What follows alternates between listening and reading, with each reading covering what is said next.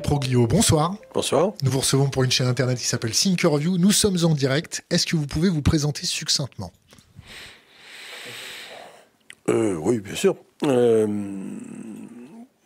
je suis né bien longtemps en Antibes-Maritime. Euh, j'ai fait mes études primaires et secondaires à Antibes et euh, ma prépa à Nice, euh, en même temps que mon frère jumeau. Nous intégrons tous les deux HEC en 1971. Et après mon service militaire, euh, j'intègre. enfin, je finis en 71, donc j'intègre la Générale des Eaux après mon service militaire en 1972, par petites annonces, comme attaché stagiaire à la Compagnie des Eaux. Je pensais y rester trois ans, j'y ai passé 39 ans de ma vie. Euh, j'ai fait à peu près tous les métiers. j'ai reconnu euh, Guy de Joigny, qui a été mon grand président pendant si longtemps, une qualité énorme, c'est que ça a été un, grand bâtisseur d'empire. Il nous laissait une immense liberté. Enfin, on y reviendra peut-être un peu plus tard dans nos discussions, mais je lui dois beaucoup et euh, il m'a indirectement puis directement beaucoup appris euh, et déformé, puisque son concept de l'entreprise, c'était pas, pas de réunion de plus de deux personnes, pas de communication, pas de, pas de note de service, et surtout pas d'organigramme. Euh, l'entreprise, elle doit être biologique ou elle n'est pas. Tout ça m'a beaucoup déformé et formé. J'ai donc passé une très, long, très longue période, gravi tous les échelons pour arriver à la présidence euh, pendant une dizaine d'années avant de rejoindre EDF comme euh, patron d'EDF en, fin d'année 2009. Et j'ai fini mon mandat en fin 2014, début 2015. Et depuis, euh, j'ai créé ma propre petite structure. Voilà mon parcours. On, a décidé de vous faire venir ce soir pour parler énergie, guerre économique, Europe, Allemagne, euh, perspective nucléaire et tout un tas de choses comme ça. Euh, on a mis comme titre euh, un truc qui ressemble à Est-ce que l'Europe nous a délibérément fait mal à EDF ou l'Allemagne? Qu'est-ce que vous pensez de ça? Quand j'écoute l'audition concernant la souveraineté économique, j'ai l'impression que certains laissent paraître entre les lignes qu'on a subi une, euh, une, opération de guerre économique allemande de basse intensité pour saper un des piliers de la France, EDF. Mmh. Est-ce que c'est ça peut se reconnaître comme ça? Est-ce que c'est le hasard? Est-ce que c'est est-ce que ça n'est pas du tout d'ailleurs?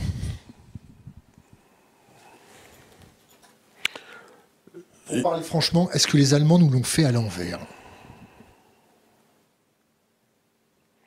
Les Allemands ont défendu les intérêts de l'Allemagne.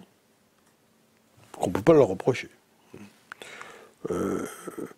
J'ai eu à répondre à cette question à peu près dans les mêmes termes euh, qui m'étaient posés par la commission d'enquête parlementaire. Comme vous le savez, je, je m'exprime rarement et j'ai refusé toute interview depuis les débuts de la crise euh, énergétique.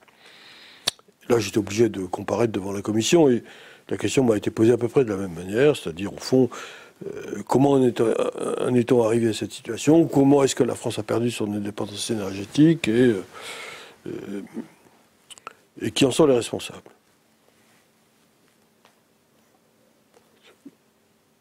Je me suis permis de rappeler en quelques mots ce qui était à mes yeux, ce qu'avait été le, le formidable l'aventure française en matière d'énergie, euh, qui depuis 1946 a marqué non seulement les esprits, mais en même temps euh, euh, ce pays de ses conséquences. Alors en 1946, la France est dans un état, comme vous le savez, difficile, et le gouvernement de l'époque, gaulliste communiste, projette une vision de ce pays à long terme. Considère que parmi les, éléments structurels, les éléments essentiels dont il faut euh, savoir tenir compte. L'énergie en fait partie, est une variable stratégique. Constate que la France est dans une situation délicate, n'ayant que très peu de ressources sur son territoire, pas de gaz, pas de pétrole, peu de charbon par rapport à ses voisins. Que d'autre part, nous importons l'essentiel de notre énergie, et notamment de l'électricité aussi. Et qu'il est essentiel de relever euh, trois défis. Le défi de l'indépendance énergétique du pays, le défi de sa compétitivité, un troisième défi imposé par les communistes à l'époque, qui est le service public de l'électricité. C'est-à-dire, au fond, une conception très originale qui consiste à vouloir accorder à tous les Français, quelle que soit leur classe sociale, quel que soit leur lieu de résidence sur le territoire, l'accès à l'énergie au même prix, avec la même qualité de service. Ça s'appelle le service public, le service public de l'énergie, de l'électricité en tout cas. 50 ans plus tard, la fin, euh, au début du XXIe siècle, euh, les trois défis ont été remportés. Euh, nous sommes indépendants en termes d'électricité et exportateurs d'énergie électrique. Nous avons le prix le moins cher d'Europe, deux fois à deux fois et demi moins cher que l'Allemagne. Et notre contrat de service public fait référence dans le monde entier. Nous avons remporté un quatrième défi auquel nous n'étions pas confrontés à l'époque, c'est que du fait des choix technologiques qui ont été opérés, le nucléaire et l'hydraulique, nous sommes le pays qui émet le moins de CO2 dans euh, la fabrication de son énergie. C'est-à-dire, au fond, c'est un défi qui serait aujourd'hui considéré comme fondamental ou prioritaire, qui à l'époque n'existait pas et que nous avons remporté sans le vouloir vraiment. Alors comment ça, tout, tout ceci s'est fait? C'est fait par d'abord une vision, deuxièmement un choix technologique, je le disais à l'instant, l'hydraulique et le nucléaire, qui n'étaient pas des choix faciles. L'hydraulique imposait des investissements très lourds sur des durées très longues. Le nucléaire imposait des choix technologiques encore plus sophistiqués. D'ailleurs, ils n'ont pas été immédiats, puisqu'on a varié au cours des années. On a, changé notre, fusil d'épaule, mais sans jamais changer de cap.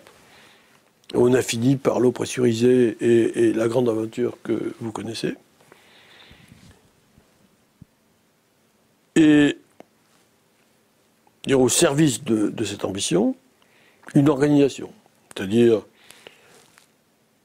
le CEA pour la recherche fondamentale et, les orientations euh, de technologie, un opérateur en même temps chef de file euh, et, architecte ensemblier de l'ensemble EDF, et puis, un outil industriel, Framatome d'un côté, Kojima de l'autre, l'un pour la partie d'industrie lourde, l'autre pour la partie de retraitement et, euh, je dirais de traitement des déchets et, combustibles. Et puis cette équipe de France s'est entourée évidemment de toute une série, une cohorte d'entreprises qui constituent la filière industrielle autour de je dirais, l'ambition nucléaire et, également hydraulique, d'ailleurs, dans un, dans un autre sens. Avec un concept qui est euh, un outil intégré, incluant à la fois la production, la distribution, le transport, l'optimisation d'un système électrique qui s'est voulu optimiser à tous les niveaux euh, et qui a été réalisé autour de l'opérateur de service public, opérateur et industriel, enfin en tout cas architecte ensemblier, comme je le disais à l'instant, qui s'appelait EDF, qui a été conçu pour cela à partir de la nationalisation de 46 de tous les opérateurs électriques français. Donc, formidable réussite. EDF, au, début de ce 21e siècle, dans les années euh, que nous avons tous connues, c'est la référence mondiale. C'est le premier électricien mondial en dehors des Chinois qui sont plus difficiles à comparer. C'est euh, la plus belle entreprise dans son domaine d'activité. Et c'est, euh, encore une fois, euh, un atout fondamental pour la France. Très bien. Dans le même temps, les autres pays ayant fait des choix alternatifs différents, la Grande-Bretagne ayant fait du nucléaire, l'Allemagne aussi un peu, s'est lancée elle-même dans l'aventure nucléaire avec Siemens. Est-ce qu'on peut, je vous coupe, est-ce qu'on peut dire ça, euh, est-ce qu'on peut qualifier ça d'une stratégie non coopérative, que ce soit les Anglais ou les Allemands? Non. Euh, l'énergie fait partie des domaines stratégiques pour chaque pays. Chaque pays a sa vision de ce sujet. Alors l'Europe s'est constituée entre-temps, puisqu'entre 1946 et aujourd'hui, entre-temps, on a constitué l'Union européenne, enfin la communauté euh, charbon et de l'acier, puis, euh, puis l'Union européenne. Mais force est de constater que cette Union européenne s'est constituée sans mettre en commun ni l'énergie, ni, la politique énergétique, ni même la politique économique, euh, ni la politique fiscale ni la politique de défense. On a euh, cette originalité d'avoir créé une union sans autre relation, je dirais, qui, qui au fond s'est installée progressivement, qui a énoncé un certain nombre de règles de comportement ou de règles de vie, qui a créé une monnaie commune pour un certain nombre de ces pays, hein, puisque aujourd'hui la zone euro concerne partie importante, mais pas la totalité des pays de l'Europe, de l'Union européenne. Mais euh, c'est une monnaie qui n'est adossée à aucune politique fiscale, économique ou industrielle commune. C'est très étrange. C'est la seule monnaie que je connaisse qui tient. Par l'opération du Saint-Esprit Non, par une, par une volonté politique, mais par une cohérence des, des États membres en matière d'économie, d'économie libérale, avec euh, un certain nombre de règles communes. Mais, mais on est loin de l'intégration euh, des pays d'Europe. Donc, au fond, l'énergie ne fait pas exception. L'énergie, c'était. Alors, on a créé des interconnexions, on a créé des relations entre les pays de manière à ce qu'il puisse y avoir un commerce et, non pas une union, mais une coordination entre les divers pays européens, mais pas, euh, pas, pas, plus, au fond. Donc, la France avait un modèle original, l'Allemagne avait un autre modèle, hein, qui était hérité de son passé, de sa structure euh, d'ailleurs euh, fédérale, puisque euh, il en est de même de l'Italie d'ailleurs, qui, a des opérateurs nationaux et des opérateurs plus régionaux. Donc la France a fait ce choix-là, et ce choix s'est avéré pertinent pour notre pays. Est-ce que l'Europe, l'Allemagne ont cherché à nous faire des petits croche-pattes? Est-ce que pour l'Allemagne, se retrouver avec la France et une production énergétique 40% euh, moins chère que ses copains, euh, c'était un danger pour l'Allemagne? Est-ce que vous pensez qu'ils ont jugé ça comme un danger et ont mené une opération de basse intensité sur des années pour nous saper le, nucléaire? D'abord, au départ, l'Allemagne a voulu aussi se lancer dans le nucléaire, s'est lancée dans le nucléaire, et puis au fond, avec moins d'ambition et donc moins de réussite que la France. Et puis, tout s'est compliqué au moment euh, du lancement de la politique allemande de ce qu'ils appellent l'Energiewende, c'est-à-dire le, virage énergétique, ce qu'on peut appeler aujourd'hui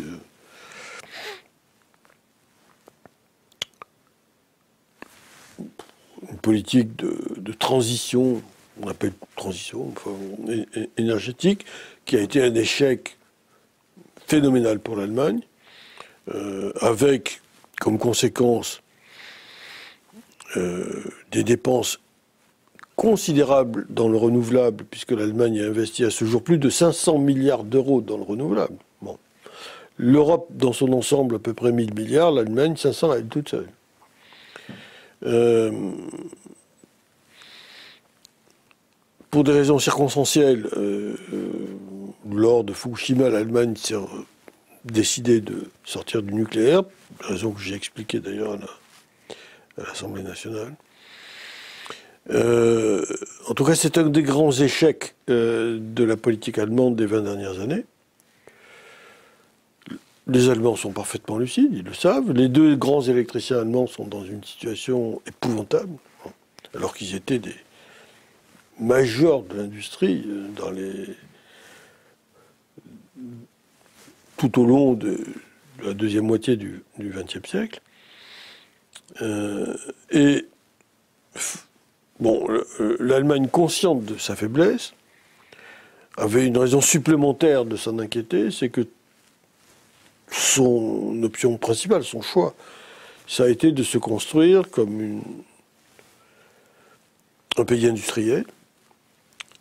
Et depuis Willy Brandt, euh, la vocation industrielle d'une part et l'ost politique de l'autre ont été l'axe principal de la stratégie allemande. Qui leur a permis d'ailleurs euh, une assez brillante réussite industrielle. Euh, nul ne peut l'ignorer. Mais avec cet échec dans le domaine de l'énergie, qui les marqué d'autant plus que c'était un élément d'affaiblissement de sa stratégie industrielle.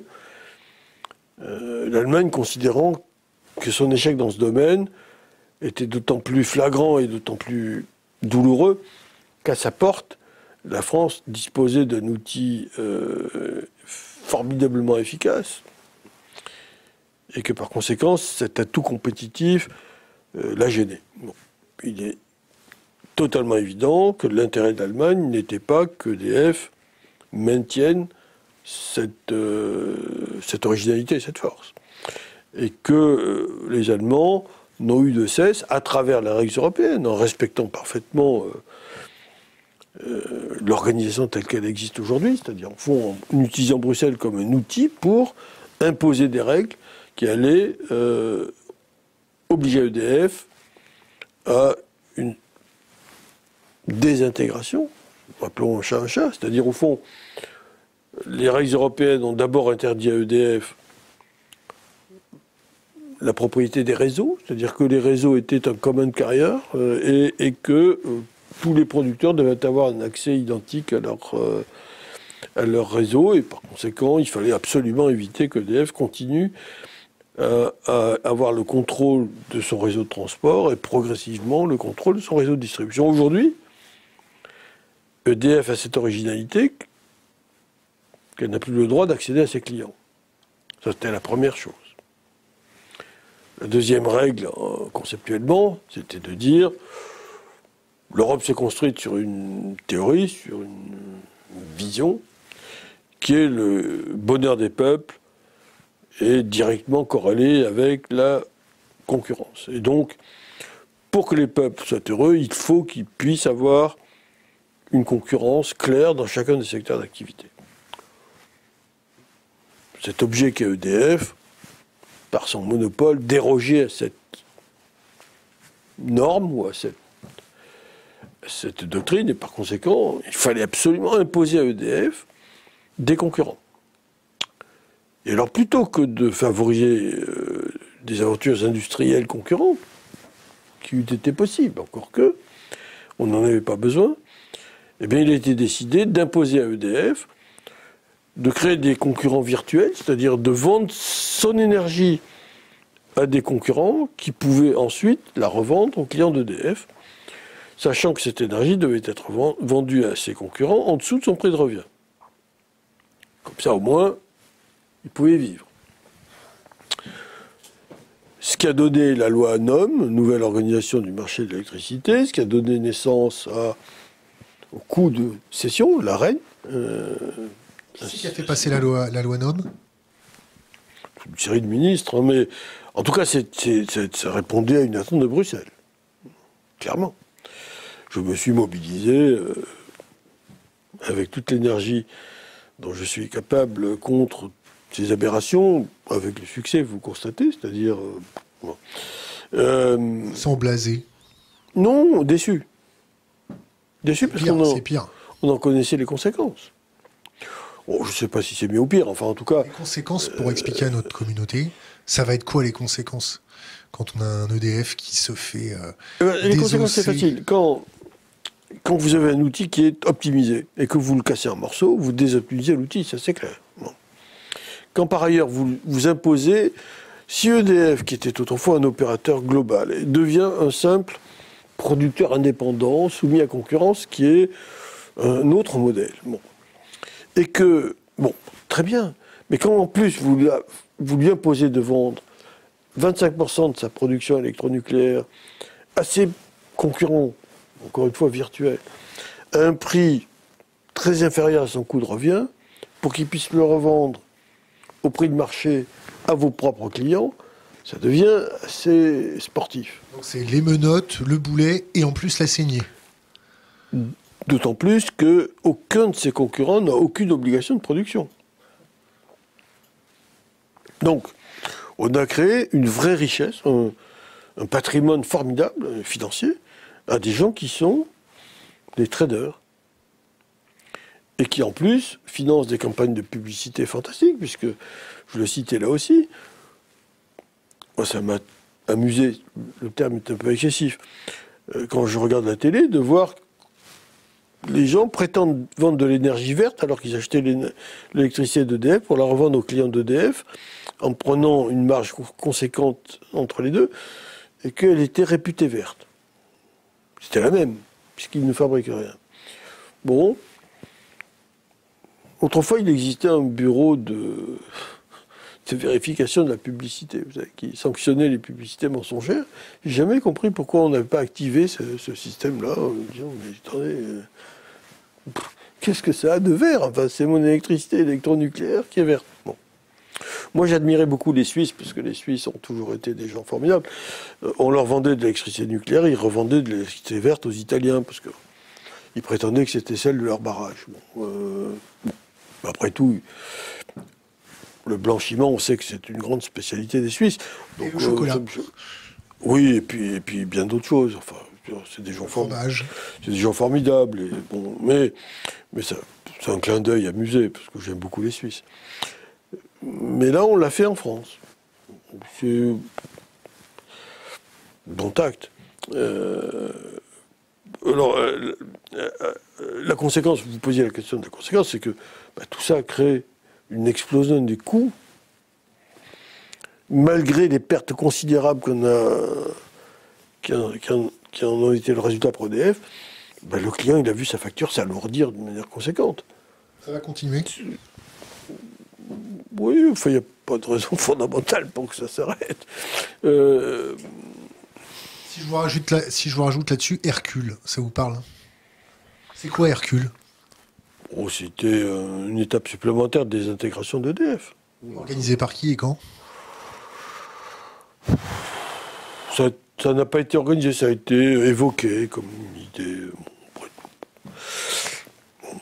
Mais dès lors qu'on assiste au démembrement, parce qu'il ne faut pas aller un pas plus loin. Moi, quand j'ai rejoint EDF en fin d'année 2009, la grande préoccupation de mes cadres, c'était euh, l'obligation faite à, l'entreprise de lancer des appels d'offres de mise en concurrence de ces barrages. Parce que les barrages sont la propriété de l'État. Enfin, ça, c'est. Euh, de nous Donc, oui, des Français. Euh, mais EDF en était l'opérateur unique. Alors, un barrage, ça sert à quoi? Ça sert à fabriquer du stocker. Mais ça sert surtout à stocker. C'est-à-dire que c'est un élément d'optimisation du système. On utilise les barrages tout particulièrement quand on fait la maintenance des centrales ou, pour gérer les pointes, etc. donc, un barrage isolé, euh, par définition, désoptimisé, puisque euh, si vous mettez un appel d'offres, personne ne va payer cet objet, cet actif, plus cher que sa capacité de production. La capacité de stockage est immatérielle. Elle implique qu'elle soit intégrée dans un ensemble. Et donc ça revenait à appauvrir la France, à appauvrir EDF, euh, e sans aucune autre contrepartie. Euh, mais c'est la conséquence, je dirais, naturelle des décisions bruxelloises. Et c'est inscrit dans la règle et dans la loi. Ça l'est toujours. Ça a été confirmé. Oui. Bon, moi j'ai parti, parti du principe, assez maladroit certes, mais réaliste. Mais bon, qu'à cela ne tienne, je ne le ferai pas et on paiera des amendes. Il était préférable pour la France de payer des amendes plutôt que d'accepter euh, ce démembrement et cette désoptimisation supplémentaire. Bon, et, bon, voilà une série de, de conséquences directes ou indirectes de cette démarche. Alors après, on peut toujours dire, il va y avoir une entreprise nationale pour le nucléaire, il va y avoir une mise en concurrence et donc des entreprises diverses pour les barrages. Il y aura une entreprise pour le réseau de distribution, une entreprise pour le réseau de transport. Euh, c'est comme ça qu'on sucre les fraises, chacun son tour. Non, mais c'est comme ça qu'on détruit un outil. Euh, voilà, alors. Quand vous êtes parti dans d'EDF, la boîte était en bonne santé, les gens étaient relativement contents. malgré, malgré cela, malgré la reine. Malgré la reine. En plus. N'oubliez pas. Ah ouais, sinon, ça aurait été deux, fois meilleur. Je n'ai pas échappé euh, au pillage lié. Pillage, c'est le mot Oui. Alors, on va parler français comme au village. Vous êtes patron, vous laissez la boîte correcte, on vous met des sangsues qui vous vampirisent à gauche et à droite. Là, vous voyez, l'histoire vous a absous, le nucléaire est nécessaire pour la France. Quand vous voyez la politique énergétique française, qui n'est pas une politique énergétique, mais qui un ersatz de, dialogue politique pour faire de la subordination de vote, vous n'avez pas envie de tout casser et dire maintenant ça suffit les conneries L'énergie pour la France, c'est notre sang c'est notre façon de résister à la mondialisation. D'être là et pour pouvoir imposer nos valeurs. Si on n'avait pas l'électricité, euh, c'était compliqué. Vous n'avez pas envie de, de ruer dans les brancards. Je vous sens vachement pondéré, vachement calme, mais comme une colère froide et sourde. je n'ai jamais été un grand calme, mais. Mais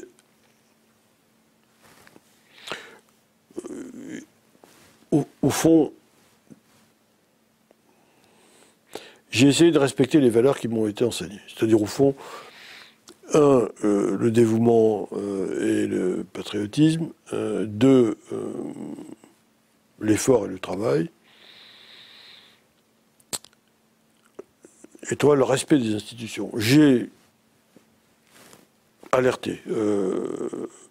Qui, quand, comment Combien de fois? Souvent. Euh, mes interlocuteurs, souvent. Qui étaient les divers ministres, j'en ai eu beaucoup, euh, les responsables au-dessus des ministres, et les responsables au-dessus de ceux qui étaient au-dessus des ministres.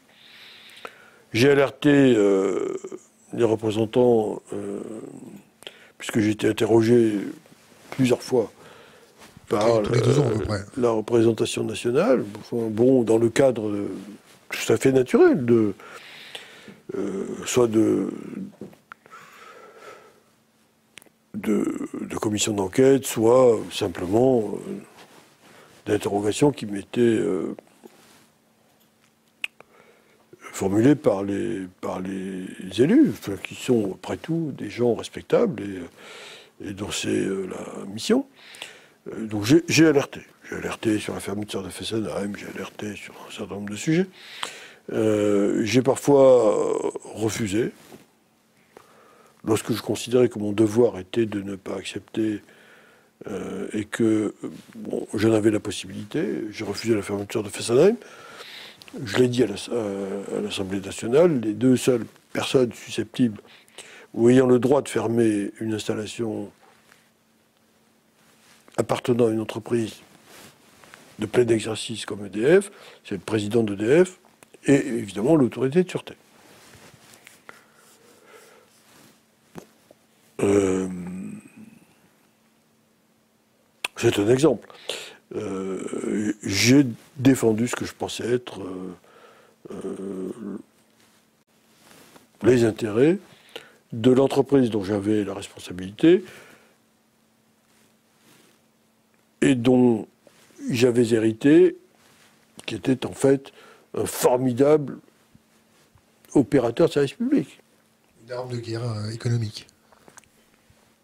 Oui, enfin, euh, une arme en tout cas essentielle pour la vie du pays. Alors peut-être de guerre ou de paix, puisqu'au fond, c'est, une arme essentielle pour l'industrie et pour les foyers français. Il était donc naturel, euh, d'abord, d'être fier d'en être responsable et par ailleurs de défendre ce que je pensais être l'intérêt supérieur de la nation à travers cette entreprise. Quand vous avez alerté, est-ce que vous avez alerté nos différents services de sûreté nationale euh, en leur expliquant que euh, cette boîte française est, un pilier que vous, on se sent attaqué. les perspectives, la prospective de cette attaque va, va nous emmener là. Est-ce que vous avez cherché à alerter nos services? Non, j'ai jamais considéré que c'était des interlocuteurs naturels à cet égard. J'ai alerté les services sur d'autres sujets. Quel type? Euh, les contre les contre informations ou les informations perverses qui circulaient sur tel ou tel très grand collaborateur de la maison, euh, les attaques euh, que je qualifierais de basses sur leur loyauté. je pense notamment à l'affaire chinoise, quand on l'EDF avait eu euh, à la fois euh, la force, mais aussi euh, l'immense qualité d'avoir guidé la Chine dans son aventure nucléaire, d'avoir construit les premières centrales nucléaires en Chine. on avait dans ce pays une réputation extraordinaire. Donc, et une place de, de, de choix. Vous savez que tous les responsables du nucléaire chinois aujourd'hui parlent français parce qu'ils ont tous été formés sur les sites de nos centrales nucléaires. Euh, donc c'était un atout formidable. Bon, ça a évidemment été sali.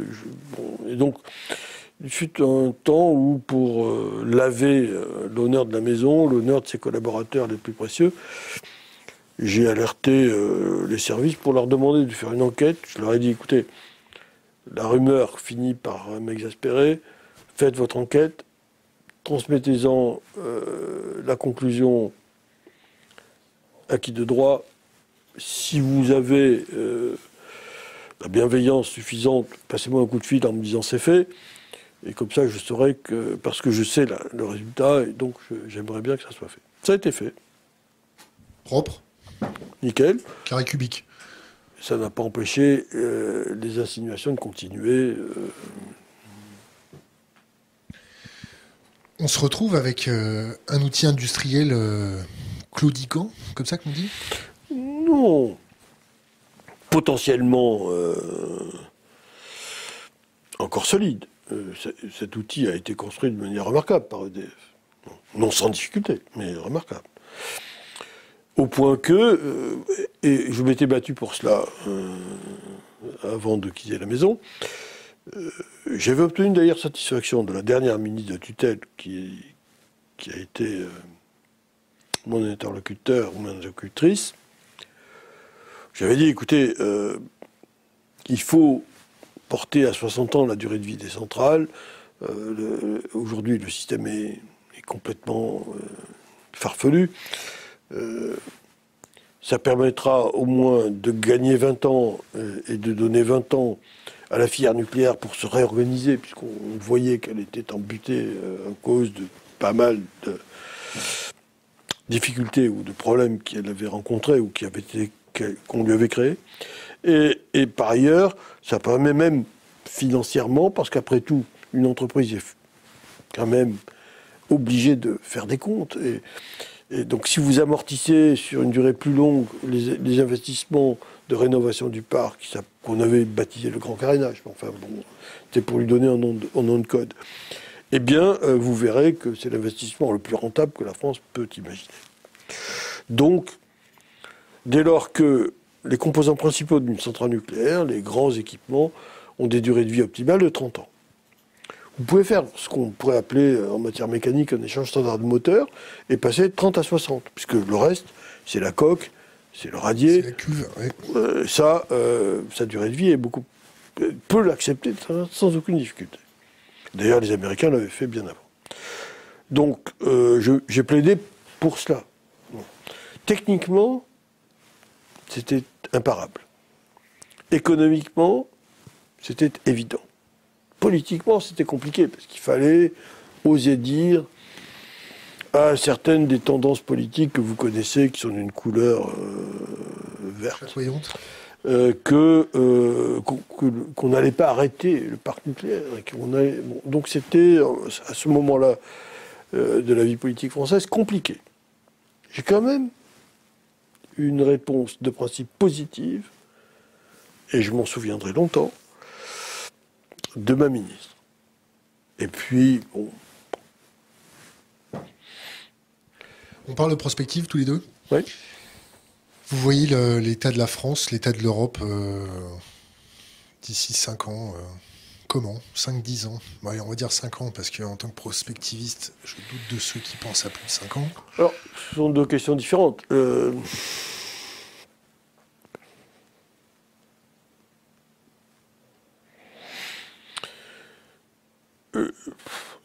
la France a beaucoup perdu de, son patrimoine industriel euh, historique. Euh,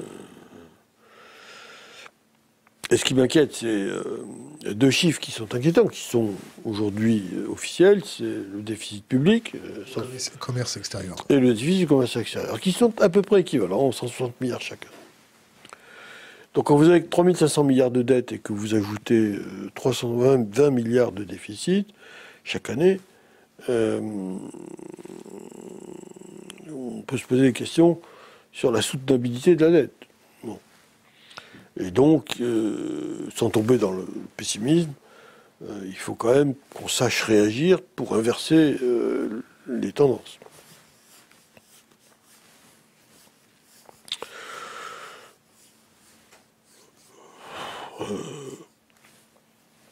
le défi français, là, essentiellement.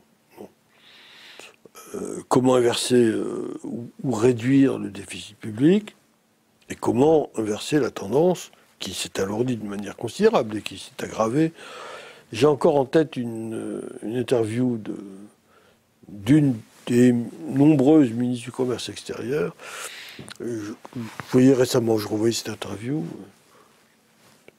Dieu et son âme, elle s'appelait Nicole Brick, elle a été provisoirement ministre du commerce extérieur début du quinquennat de, M. Hollande. Euh, je voyais son interview parce qu'elle parlait du nucléaire, du nucléaire chinois, de la France en Chine, etc. Et elle disait, c'est dramatique, nous avons 80 milliards de déficit de commerce extérieur, euh, je suis là pour redresser cette situation qui est intenable. C'est pas si vieux. On était à 80 milliards, elle disait c'est intenable. On est à 160. Euh, euh, en 10 ans. 2012. Bon.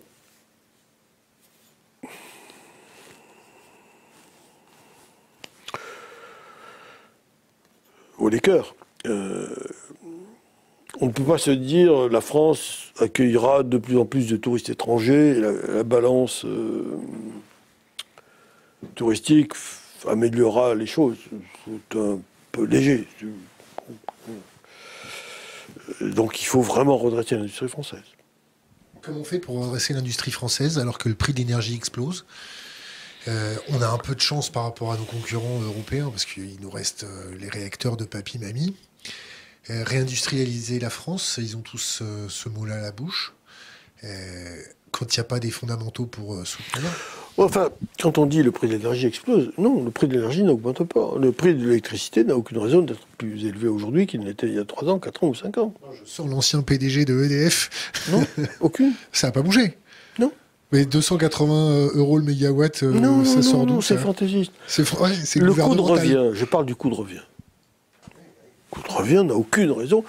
La France produit modulo les accidents techniques euh, qui vont être réparés sur certaines centrales nucléaires, corrosion, etc., mais qui sont un événement ponctuel. On ne peut pas extrapoler des événements ponctuels. Les centrales nucléaires, quand j'ai quitté EDF, produisaient 430 TWh. Il n'y a aucune raison que le même parc aujourd'hui, en dehors du fait qu'on a rien, quand même fait ça mais entre-temps, ne soit pas capable de faire la même production électronucléaire. Pas de raison. Les barrages sont toujours là. Quand vous avez vu Macron euh, fermer Fessenheim, très fier, avec Elisabeth Borne, euh, très fier de nous annoncer ça. Euh, là, ils font marche arrière, ils nous annoncent 12 ou 16 réacteurs en, construction, sortis du chapeau.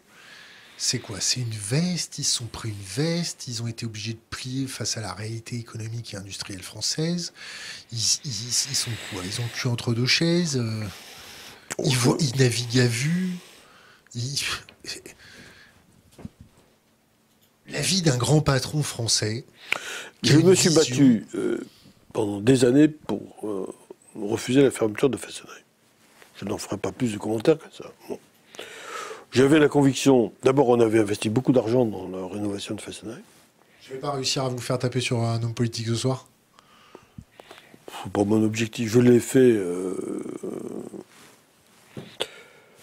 je n'ai pas tapé, j'ai dit mon désaccord. Euh, il ne s'agit pas de taper sur, quelqu'un, il s'agit de donner d'avoir un constat de désaccord. Je l'ai fait euh, quand j'étais en responsabilité. Et je l'ai fait de manière très claire et en direct, euh, sans intermédiaire. Euh, bon, euh, j'ai pris mes responsabilités. après, on n'est pas obligé d'être d'accord avec mes positions. Je dis simplement que je les ai exprimées en temps voulu. Encore une fois, il y a des traces qui, restent hein, de mes auditions au Parlement. Vos auditions, vous avez été absous par l'histoire. Je, suis remonté jusqu'à 10 ans de votre audition, 8-10 ans. Euh, bon, écoutez, à l'époque, il était de bon ton euh, de dire l'inverse. Donc j'ai dit ce que je pensais à l'époque, je le pense toujours aujourd'hui. Ça n'est pas que je manque d'imagination, de... j'ai peut-être cette stupidité de ne pas changer d'avis, mais, mais, mais euh, de constater que bon, l'histoire ne m'a pas donné forcément tort. Dont acte. donc pas, je ne vais pas me révolter aujourd'hui contre tel ou tel euh, responsable politique. Je, dis au fond qu'un outil industriel euh, ne se gère pas en fonction euh, des circonstances, je dirais, électorales ou et que la responsabilité, ou en tout cas l'honneur d'un patron d'une entreprise de ce type, c'est de tenir les positions claires sans prise en compte de, ses intérêts personnels. Je l'ai fait, je, le ferai toute ma vie. Maintenant, euh, je ne veux pas revenir sur ces épisodes, vous connaissez On va parler un peu d'EF, Veolia et grandes boîtes. Comment ça se passe la prospective, l'intelligence économique dans ce genre de boîte? Il y, a des, il y a des gens maison qui sont là, où il y a des, des contractuels extérieurs, où vous avez accès à des pipes d'informations euh, certifiées propres. Comment ça se passe? Ce sont deux choses différentes. Euh, l'intelligence économique, c'est une espèce de défense du territoire, c'est au fond euh, différent. Euh, la prospective, c'est en principe, théoriquement, enfin en tout cas, une des responsabilités de l'entreprise, parce que c'est elle qui connaît son métier, c'est elle qui doit se projeter, et c'est elle de construire les évolutions à la fois techniques, technologiques, et en même temps la compréhension du marché, qui est une compréhension très fine, si vous voulez. Bon. Et de promouvoir d'ailleurs sa vision. Si je prends l'exemple de Veolia, qui est très différent de celui d'EDF. Si je peux me permettre, une des,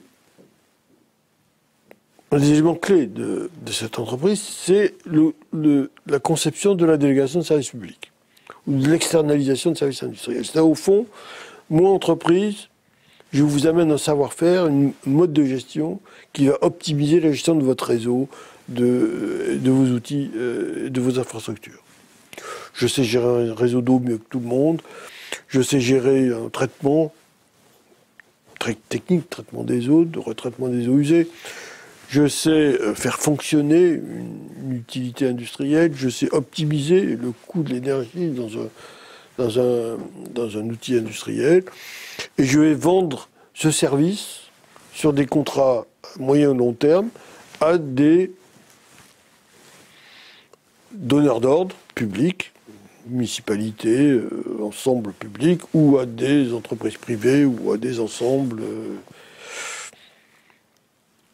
L'ingénierie contractuelle est un élément aussi important que euh, l'outil, ou presque aussi important que la technologie, euh, je dirais, euh, la technique, les évolutions techniques. Donc c'est un mélange entre un schéma contractuel et une technologie de pointe. Il faut faire évoluer les deux. Il faut. Moi, quand j'ai rejoint la Générale des Eaux au début des années 70, c'était un grand, une grosse PME française. On n'avait absolument aucun contrat international. On avait au 19e siècle la gestion des eaux de Venise ou d'Istanbul. Tout ça était ancien, ça, on les avait perdus. On était exclusivement français. Il a fallu éduquer, transformer, transmettre notre ingénierie contractuelle pour qu'elle soit comprise par d'autres pays. Aujourd'hui, c'est une entreprise mondiale. On a plus d'abonnés en Chine qu'en France. Euh, donc il a fallu adapter et en même temps faire accéder à la logique de la délégation de service public des pays qui n'y étaient pas habitués.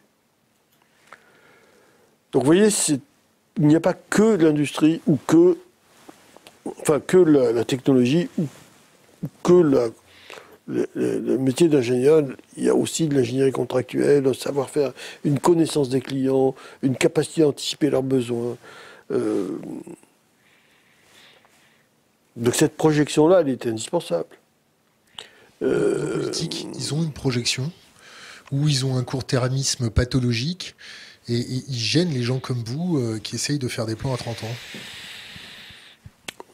Ça, dépend. Euh... J'ai signé des contrats en Chine, des contrats de gestion déléguée de l'eau pour 85 ans. à Shanghai, Pudong, à Chengdu, enfin dans beaucoup de grandes villes chinoises.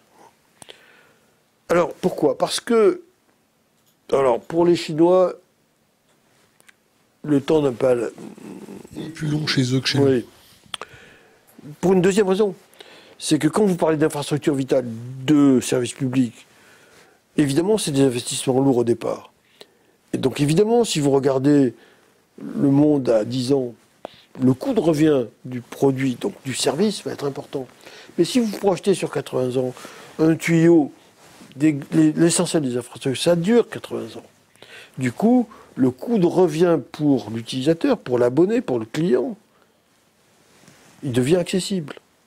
Et si vous voulez donner accès à des services vitaux à des populations, il faut raisonner à long terme. Et ça, on a réussi à le faire comprendre. Et j'allais de même pour, aux, Chinois en particulier, je vous prenais l'exemple de la Chine. aux Français ah ben Les Français, comme ils ont eu l'avantage d'avoir eu la Générale des Eaux déjà au 19e siècle, même au 18e par certains, puisqu'elle a été créée en, 1853. En 1853. Eh bien, les Français, eux, euh, ils bénéficient d'un service existant. Ils ont des réseaux, ils existent, les infrastructures sont réalisées. Donc, euh, on a cru habile de faire des lois qui interdisent d'avoir des durées de contrat supérieures à 12 ans, par exemple, pour les contrats d'affermage. Alors ça renchérit les coûts, bien entendu. Mais euh, c'est un autre sujet. Mais, et, lâchez-vous. Le, contrat long, non, le contrat long est au fond une garantie de sérieux. Alors évidemment, ça engage la collectivité sur une durée avec un opérateur. Et s'il déçoit, bah, il faut à ce moment-là s'en séparer, ce qui est assez naturel. Et peut-être payer des pénalités. Lui faire payer des pénalités. Bien sûr. S'il est en défaut. Pour EDF, le sujet est, au fond, à la fois comparable et différent, mais, mais il, il, y ressemble. Regardez le parc nucléaire, on en parlait tout à l'heure. Regardez les barrages barrage, c'est pas éternel, mais ça s'amortit économiquement, industriellement, sur un peu plus d'un siècle. Donc, si aujourd'hui, bon, j'ai fait rénover l'usine de la Rance, la fameuse usine marémotrice.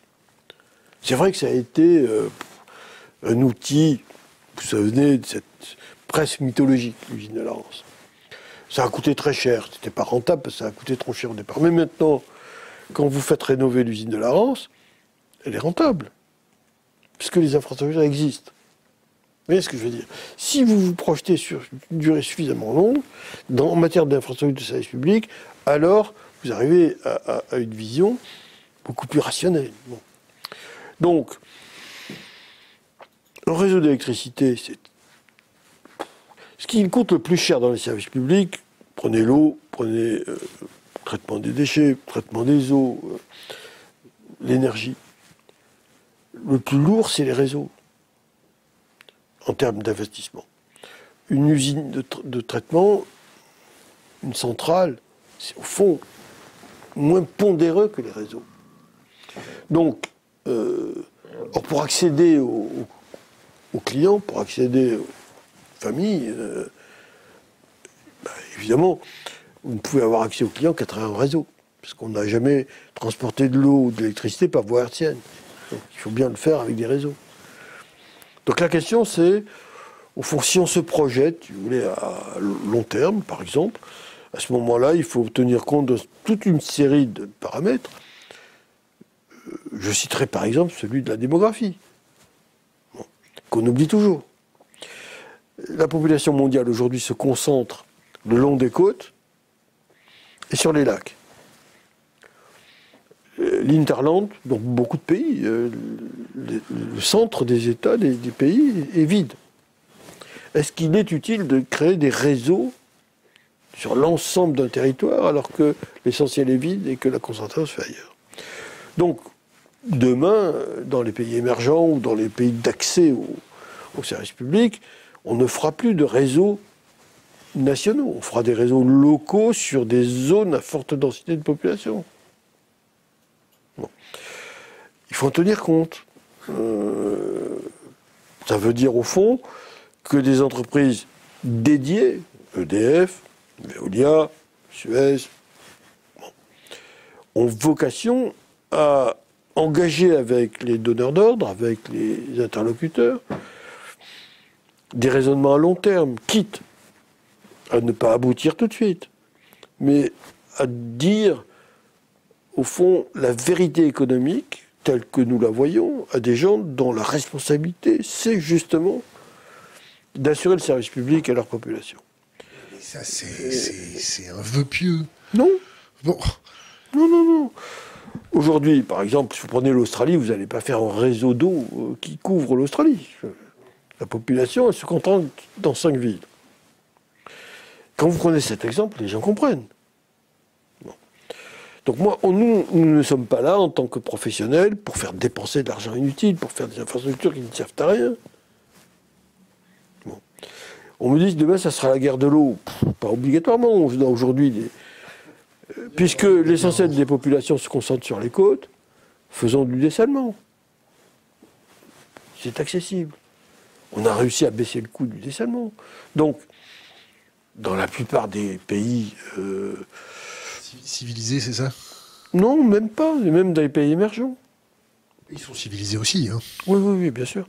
Non, je veux dire, ayant des besoins moins bien couverts que dans les pays euh, développés. Bien sûr qu'il va falloir aller vers ça. Donc les technologies s'adaptent. Durant votre longue carrière, euh, euh, est-ce que ça vous est déjà arrivé d'être en face de politique ou de cabinet de ministre et de vous dire en une seconde, mais en fait ces gens sont juste cons, ils n'y comprennent rien Oui. mais pas systématiquement. Ah bah, heureusement. oui. ça on ressort de là comment? Déçu.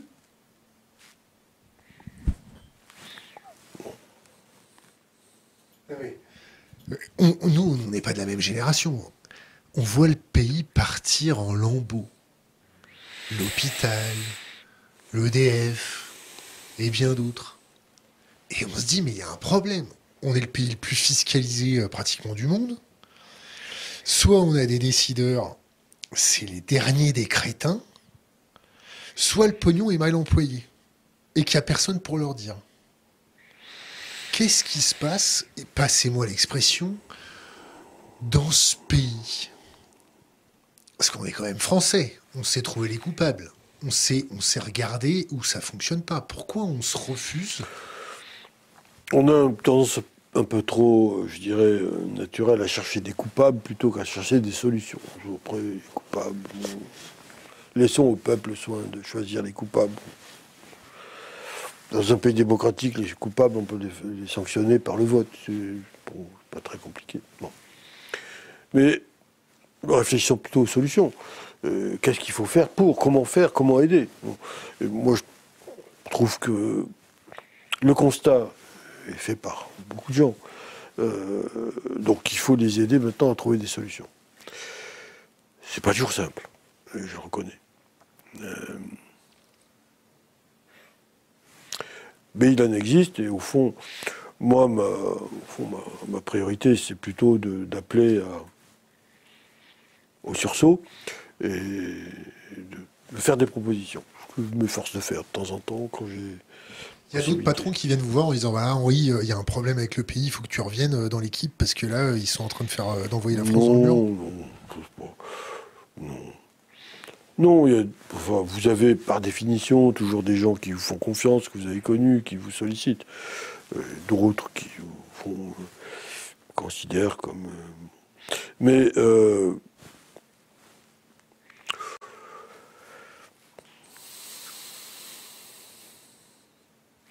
ce pays est un grand pays, au fond. Euh, je crois que. Euh, autrefois, quand j'allais voir Jean-Claude Decaux, puisque j'ai eu avec lui une belle histoire, je me garais, il faisait inscrire des slogans euh, sur les murs, un peu partout. Et juste au-dessus de ma place de parking, vous voyez écrit Les pessimistes sont des spectateurs. ça m'est resté. Voilà, je veux pas être un spectateur, je veux être un acteur du monde qui m'entoure. J'essaie d'y apporter une contribution. Une boîte française que vous regardez de près en ce moment, c'est laquelle?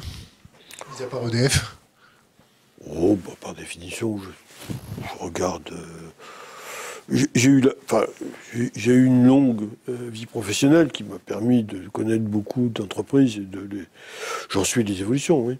Quand il y a des boîtes françaises comme la TECOR qui va déménager au Mexique, quand il y a des boîtes françaises spécialisées dans technologie militaire ou autres se faire racheter aux États-Unis, quand il y a des États euh, euh, qui prennent des, positions euh, dans nos boîtes, c'est, on n'est pas en, train de vendre la France là. Est-ce qu'il faut qu'on devienne patriotique, protectionniste et qu'on fasse la chasse à ceux qui veulent du mal au pays, directement. Oui, mais la et affirmer publiquement parlant, maintenant la fête est finie. Je ne pense pas que les gens cherchent à faire du mal au pays, ils cherchent à, se gaver sur notre bah, euh, ils cherchent à faire du profit euh, là, là, où ils ont des cibles possibles. Bon. Euh, bon. Est-ce qu'il faut qu'on arrête d'être une cible? Oui. Euh, clairement, oui. Mais comment devienne un peu plus agressif? Est-ce qu'il faut qu'on devienne plus agressif? Je crois qu'il faut être plus lucide et plus réactif. Agressif, je ne sais pas. Mais non, non, pourquoi je vous dis ça? Je prends un exemple, tout bête. Moi, j'ai longtemps été très réticent à la cogestion à l'allemande. Vous savez que chaque pays a aussi sa conception, euh, son organisation. On n'a pas assez de regard sur ce type de sujet. Le monde s'est financiarisé, nous avons été envahis par une, immense, un, tsunami financier qui s'est traduit par un court-termisme, par une spéculation dont les conséquences sont tragiques pour le monde industriel que nous défendons. Et des conséquences que nous rappelions tout à l'heure. Certains pays ont mieux résisté que d'autres. Pourquoi? L'Allemagne. Parce qu'elle est restée industrielle. Oui. Pourquoi? Parce qu'elle avait le gaz russe pas cher. Non, pas uniquement. Non. Eh bien, figurez-vous qu'en dirigeant EDF, je me suis retrouvé dans une entreprise nationale et que là, j'avais une loi. Alors, il trouve que c'est le hasard, mais enfin, qui prévoit qu'un conseil d'administration est composé de trois tiers, un tiers d'administrateurs représentant l'actionnaire État, un tiers d'administrateurs indépendants, un tiers d'administrateurs représentant les salariés. Syndicat. Et finalement, vous voyez, euh, l'expérience n'a pas été inutile. J'ai trouvé chez les syndicalistes représentant les salariés mes meilleurs administrateurs. Parce que défendait l'entreprise. Et puis surtout, ils connaissaient. Euh, oui, ils la connaissaient. Et puis c'était leur entreprise. Ils la défendent avec une énergie, avec une compétence qui faisait qu'ils étaient très écoutés au Conseil.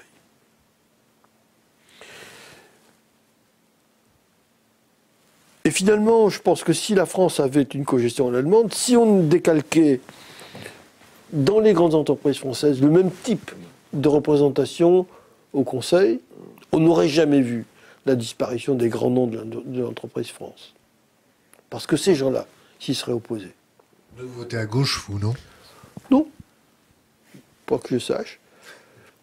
Mais ça m'a donné beaucoup de recul. J'ai dit ça à un certain nombre de mes interlocuteurs. Ça n'a pas été repris, mais. Vous voyez, quand j'étais jeune, j'ai fait mon service militaire dans la marine. Vous êtes toujours bien vert. Non, non, mais j'ai fait mon service militaire dans la marine, ou appelé maritime, etc. Je dis, c'est quand même très con, pourquoi est-ce qu'on apprend aux marins à nager? C'est idiot. Un marin, il tient d'autant plus à son bateau qu'il ne sait pas nager. Bon. je translate aujourd'hui avec mon expérience dans le domaine de l'entreprise. Pourquoi est-ce qu'on ne met pas des gens qui tiennent à l'entreprise avec un droit de vote au conseil d'administration pour bloquer des décisions qui vont ruiner l'entreprise ou la faire disparaître? Est-ce que vous pensez qu'une entreprise va se déplacer au Mexique si dans son conseil d'administration, disons, disent non, pas question? Alors c'est sûr, ça crée une inertie, il faut les convaincre, etc. Mais après tout, le fait de n'avoir au conseil que des financiers, que des gens qui sont, au fond, travaillent pour l'actionnaire, l'actionnaire, si, on lui donne une valeur supérieure à la valeur de bourse, il, est, il est dans son devoir d'accepter. C'est son devoir fiduciaire. C'est comme ça qu'on a vu disparaître les grandes entreprises françaises qui ont été achetées. Donc quelque part, je me dis que ceux qui défendront le mieux la France, c'est quand même les Français. Ceux qui défendront le mieux l'entreprise, c'est quand même les salariés d'entreprise. Et qu'au lieu de s'en méfier, on ferait mieux de les intégrer dans nos réflexions. Après tout. Certes, c'est exigeant pour le patron, parce qu'il faut. Euh, bon, euh, mais je crois que c'est une discipline à laquelle il faut s'habituer à réfléchir honnêtement, euh, le Yaka Faucon, je n'y crois pas. Je crois qu'il faut aller diagnostiquer les vraies cohérences ou incohérences d'un système. Le système financier actuel a sa cohérence, il est meurtrier pour un pays comme la France. Puisqu'on n'a pas d'actionnaire, le système donc de, répartition qui est en débat aujourd'hui, mais que tout le monde accepte comme étant essentiel, euh, a fait que la France ne dispose pas de fonds d'investissement, etc., des fonds de retraite comme les pays anglo-saxons, et que bah, on a été pillé par eux. 80% du CAC 40 appartient à des actionnaires américains, anglo-saxons. 80%. Le CAC 40 a distribué en 2022 80 milliards de dividendes. Il y a 64 qui sont partis. Donc, mais c'est tout bête, hein c'est la réalité. Donc je pense qu'il faut qu'on réfléchisse, qu'on s'habitue à... Est-ce que vous avez un message à faire passer aux salariés d'EDF qui voient leur boîte se faire euh, démonter, des, Moi, écoutez, les salariés d'EDF, ils savent le respect que je leur porte. Est-ce que vous, les euh, appelez à résister? Ils le font. Enfin, je veux dire, les salariés de l'EDF, ils s'expriment. Euh, parce que quand vous avez un cercle vertueux, c'est-à-dire au fond, quand les représentants des salariés ont un, droit de vote euh, et une représentation effective dans un conseil d'administration, qui est en principe l'élément décisionnel dans une entreprise. Eh bien, comme par hasard, les gens votent aux élections euh, syndicales la représentativité est beaucoup plus forte qu'ailleurs. Et la compétence des gens, le talent des gens est beaucoup plus fort qu'ailleurs. Parce que la sélection naturelle fait que. Ils le savent. J'avais des gens remarquables au conseil d'EDF. Remarquables. En termes de compétences, de courage, de vision. Remarquables. Donc oui, j'ai un message à leur transmettre, c'est un message de remerciement mais ils le savent. Donc, euh, j'en tire un élément positif que j'essaie de transmettre. Euh, encore une fois, c'est un, une des réflexions qui, qui devrait être menée si on veut faire évoluer les choses. Question Internet. Pourquoi ne pas sortir du marché européen de l'énergie comme l'ont fait l'Espagne et le Portugal?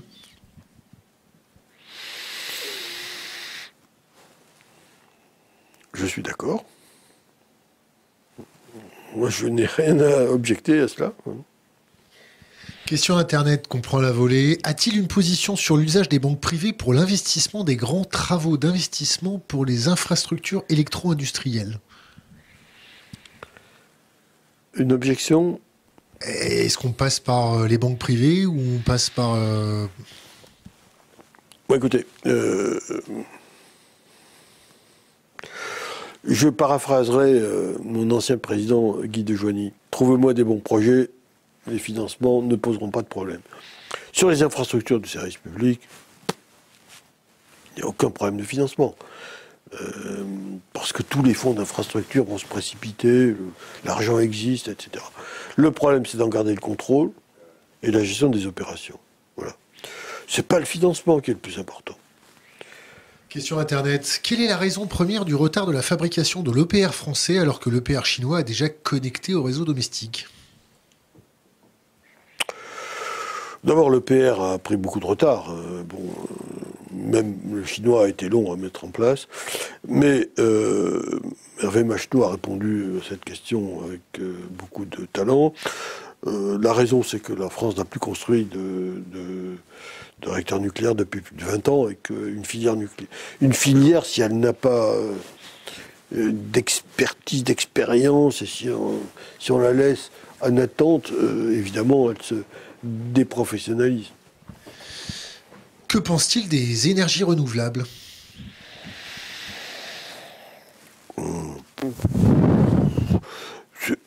Alors, le, la, meilleure et la, plus, la meilleure et la plus efficace des énergies renouvelables, c'est l'hydraulique. Par définition. la Chine s'est positionnée sur l'or bleu? Oui, mais c'est. Enfin, quand on bénéficie d'une géographie qui permet d'avoir et de développer l'hydraulique, il faut le faire.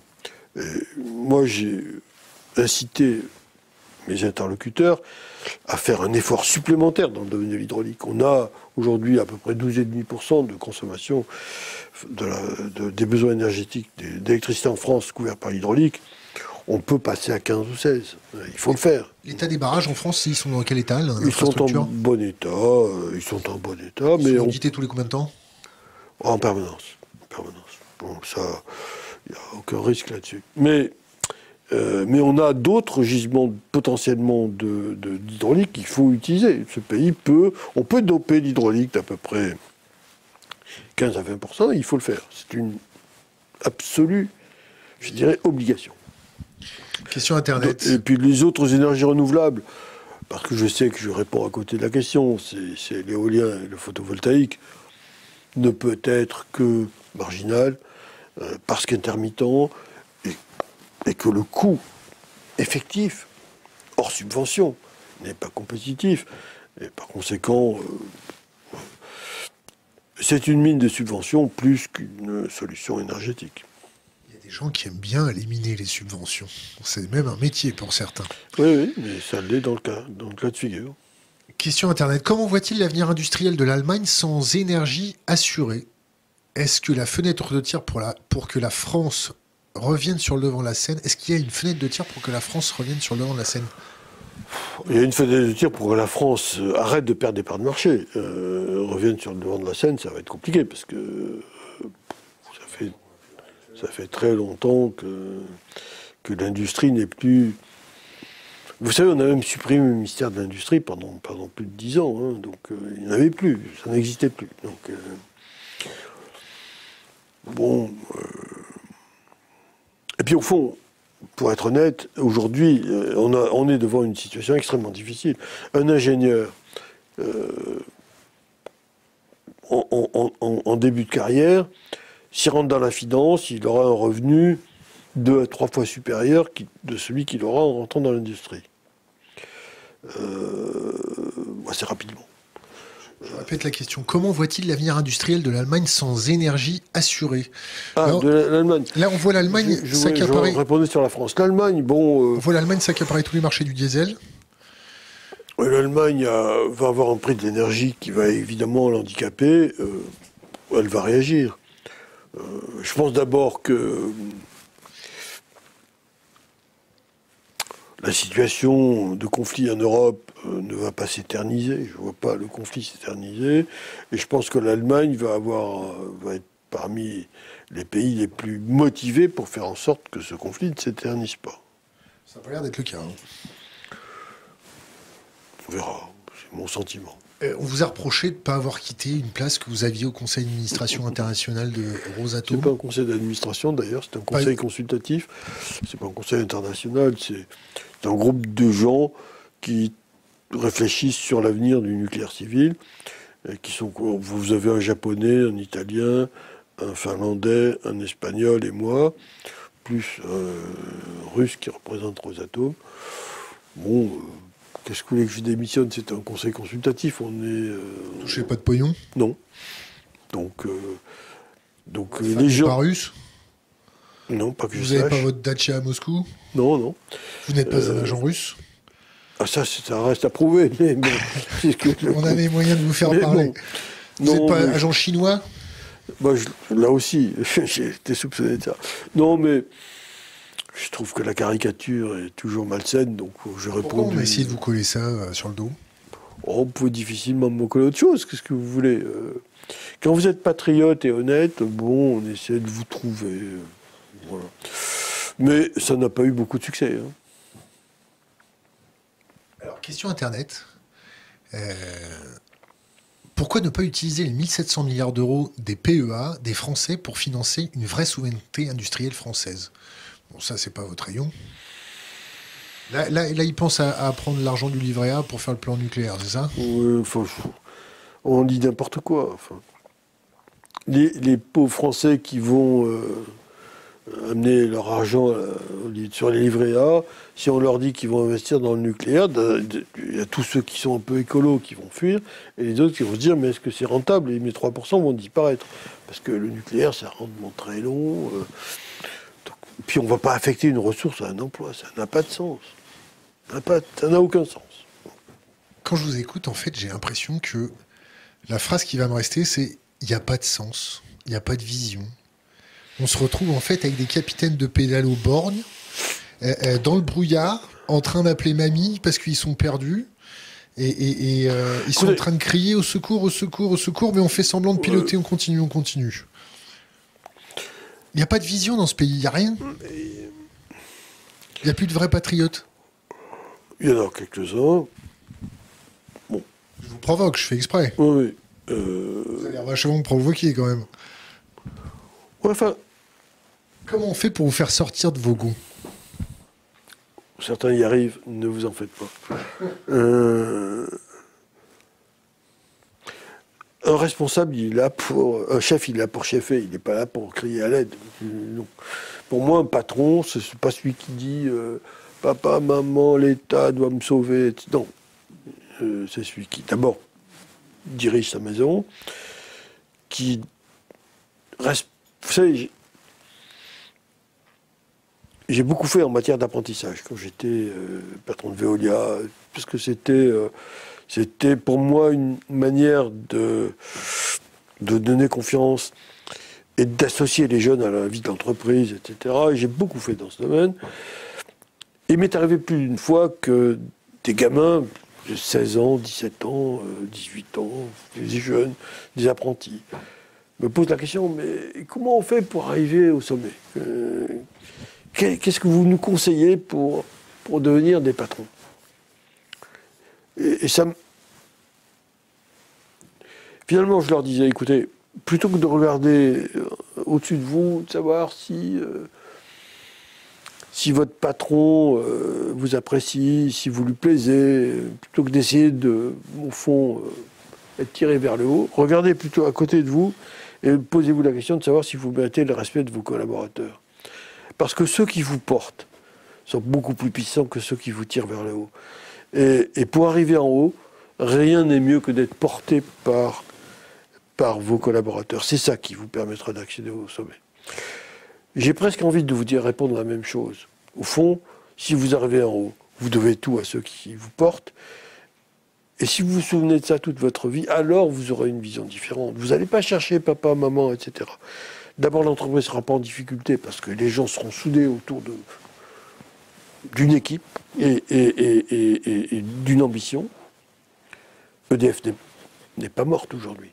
Euh, et, c'est d'EDF qu'il faut attendre le rebond. Euh, ils étaient là cet hiver. Hein. Ils, sont, ils sont formidables. Et c'est eux qui vont dire à l'État non, ça on ne veut pas, ou ça il faut faire ça. L'actionnaire, c'est pas celui qui sait. L'actionnaire, c'est celui qui détient. Donc, au fond, moi, mon enthousiasme, mon optimisme, je le cherche à la base, pas au sommet. Je vais être obligé de vous lâcher, parce que vous avez un, planning euh, hardcore. Deux dernières questions. Euh, la première qui n'est pas une question, qui est quels sont les trois bouquins qui ont été les, plus importants dans votre vie? Donnez-moi trois bouquins qui sont nécessaires pour partir sur un radeau C'est une question piège. Je, enfin, j'ai lu beaucoup.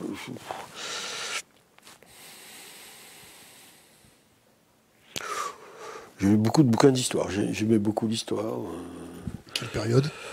Quel pays? L'Europe essentiellement, euh, la France en particulier. L'histoire, le néolithique ou la Non, non, non, non. Le, Donnons l'histoire européenne, l'histoire des Romains euh, ou des Égyptiens à nos jours, euh, parce que j'ai toujours trouvé l'histoire et tirer quelques réflexions et, mm, et puis euh, j'aime si, je pouvais cataloguer les, ouvrages, je dirais au fond, mais avec beaucoup d'autres, l'histoire et et je, dévore des, bouquins policiers parce que j'aime bien ça. Ou d'espionnage. Euh, C'était lequel le dernier? Oh, il y en a eu beaucoup. C'était dans quel pays? Euh, Il y avait des hirondelles. C'était aux États-Unis. C'était pas des hirondelles alors Non. C'était euh, des dodos mais, mais encore une fois, c'est très varié. J'ai eu ma période science-fiction je dévorais les bouquins de science-fiction. Quel, quel auteur quel, euh, Les Van Vogt, Asimov, etc. Enfin, qui me faisaient rêver quand j'étais plus jeune. Bradbury, vous avez testé un peu? Absolument, ah, bien sûr. C'est bon, ça. Hein. Bien sûr, mais... Vous voyez, donc c'est par période, au fond, euh, des enthousiasmes. Euh. Dernière question, ce qui n'est pas une question, c'est laisser un conseil pour les jeunes générations, une bouteille à la mer, quelque chose d'impérissable sur les réseaux.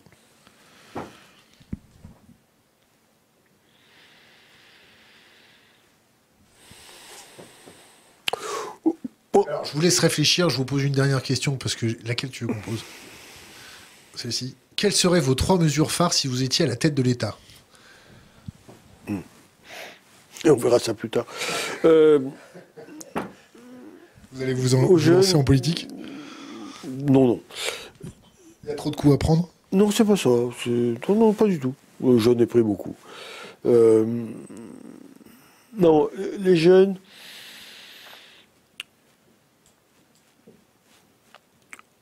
l'audace. J'aimais bien le, le slogan d'HEC qui était apprendre à oser. C'est une certaine forme de. Voilà, l'audace parce que. Ce que je disais aussi aux gamins, c'est au fond, vous aurez des opportunités, vous en aurez toujours. Faites-vous confiance et sachez saisir les opportunités quand elles passent n'ayez pas d'amertume ou de regret. Euh, ça, c'est important. Et puis, le respect, le respect de l'autre. L'égoïsme fait trop de ravages. Euh, moi, euh, le slogan je le vaux bien, ça ne me plaît pas. je préfère qu'on dise vous le valez bien. et au fond, si vous avez l'audace et le respect, c'est déjà un, passeport pour la vie, c'est important. Oui. Puis la dignité quand même, au fond, avoir des valeurs, les respecter. Pas attendre le gendarme. On n'est pas là pour tricher, on est là pour ne pas se décevoir soi-même. Euh, et donc c'est à la fois beaucoup de tolérance et beaucoup d'exigence. Mais en disant ça, j'ai peut-être l'air d'un vieux con.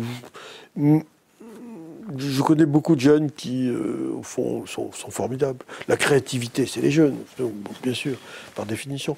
Donc il faut qu'ils se fassent confiance, il faut qu'ils aient d'audace, il faut qu'ils avancent, qu'ils n'aient pas peur dans la vie de prendre des initiatives, de faire des choses, même si c'est pas tout à fait dans l'air du temps. Euh, voilà. Euh, les mesures que je prendrais si j'étais président de la République,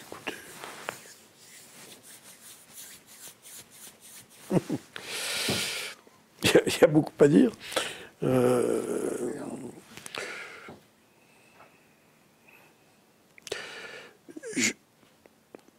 je, choisirais des gens de bon sens, plus que des gens des bacs plus 28 euh, ayant un cursus universitaire extraordinaire, du bon sens et du patriotisme. Avec ça, on peut redresser le pays. On va être obligé un jour de vous faire revenir parce qu'on n'a pas parlé de l'affaire Alstom, on n'a pas parlé de 25 trucs. Euh, c'était trop court, 1h22. Henri Proglio, merci et bonne soirée. Merci de votre accueil.